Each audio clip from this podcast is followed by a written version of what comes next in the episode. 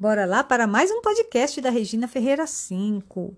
Bom, me perguntaram lá no meu canal no YouTube, Regina Ferreira 5. Foi a Patrícia que perguntou em relação ao banco original, que é um banco 100% digital.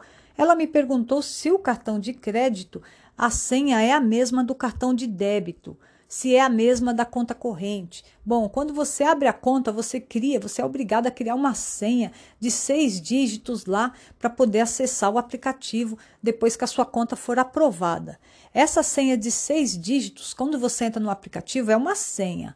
A do cartão é outra. Quando você clicar lá no menu de opções, naquela tela preta, naquela tela onde você clica naquelas três linhas lá em cima, do lado direito, no canto superior direito, se você clicar naquelas três linhas, vai abrir essa tela preta, que é o menu de opções. Clicou em cartão, ali você vai clicar desbloquear cartão. Imediatamente, o banco vai pedir para você cadastrar uma senha de quatro dígitos e não de seis, igual a da conta corrente.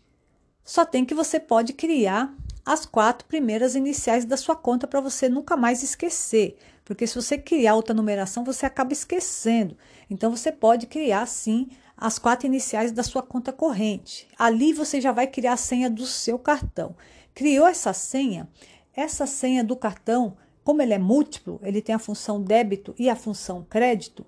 Tanto a função débito quanto a função crédito vai ser é, o mesmo cartão. Portanto, a senha vai ser a mesma.